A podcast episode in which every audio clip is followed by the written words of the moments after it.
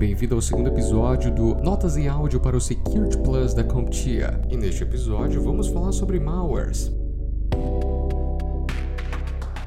E vamos começar com a definição de vírus.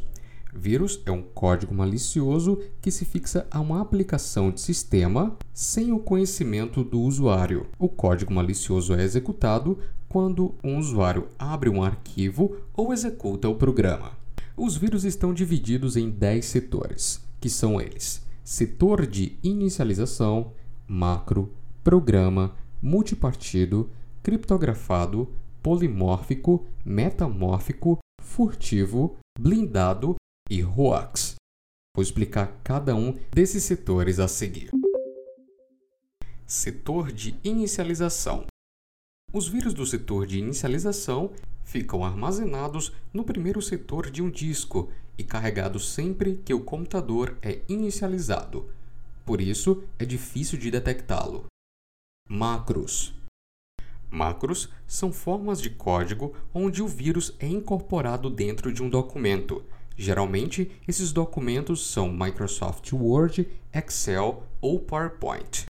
Quando o documento é aberto por um usuário, o vírus é executado. Programa. Os vírus de programa procuram executáveis ou arquivos de aplicação para infectar. Multipartido. O multipartido é a combinação de um vírus do tipo de setor de inicialização e um vírus de programa. Criptografado.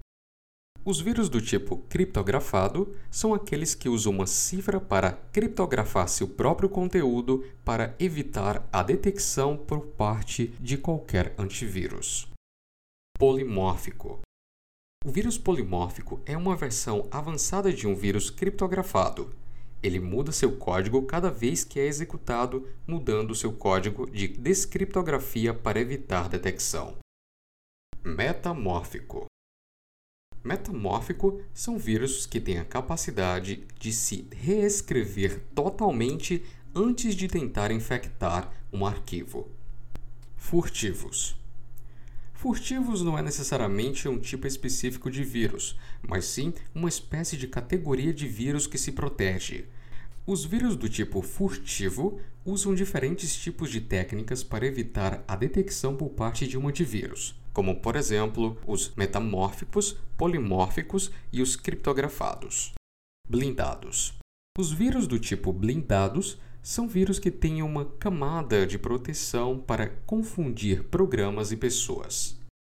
Hoax, ou boato, não é um vírus no sentido tradicional. Quando recebemos um hoax de vírus, estamos tentando induzir um usuário a infectar sua própria máquina, é uma forma de engenharia social. E agora vamos para os tipos de malwares, começando com os worms.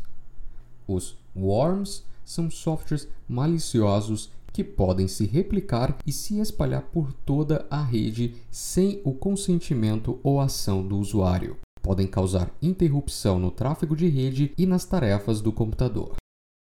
Cavalo de Troia ou Trojan. Cavalo de Troia é um software malicioso disfarçado como software inofensivo ou desejável. Podem executar uma função desejada, mas também executará uma função maliciosa. Trojan de acesso remoto ou RAT. O RAT é um tipo de Trojan que fornece ao invasor o controle remoto da máquina da vítima. Ransomware. Ransomware é um tipo de malware que restringe o acesso ao computador ou arquivos da vítima até que ela pague por um resgate. O ransomware usa vulnerabilidades em um software para ganhar acesso e criptografar seus arquivos. Spyware Spyware é um tipo de malware que é instalado no sistema e coleta informações do usuário sem seu consentimento.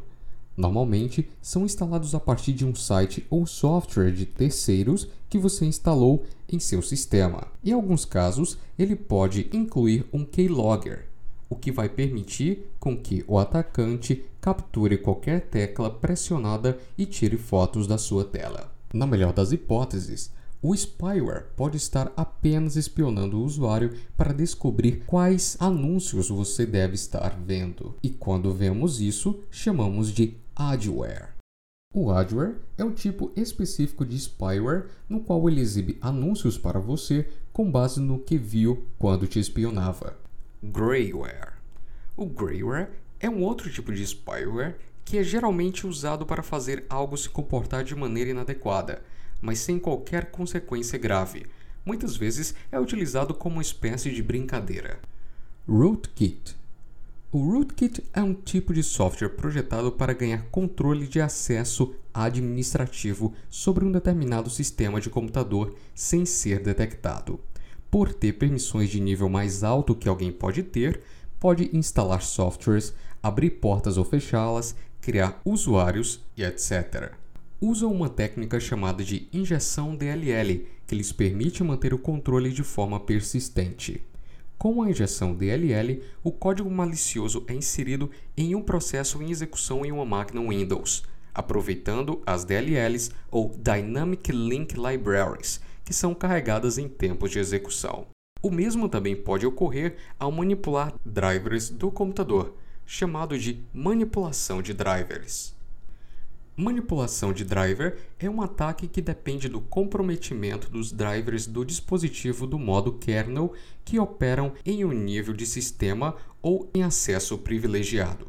A injeção DLL e a manipulação de driver ocorrem pelo uso de shim.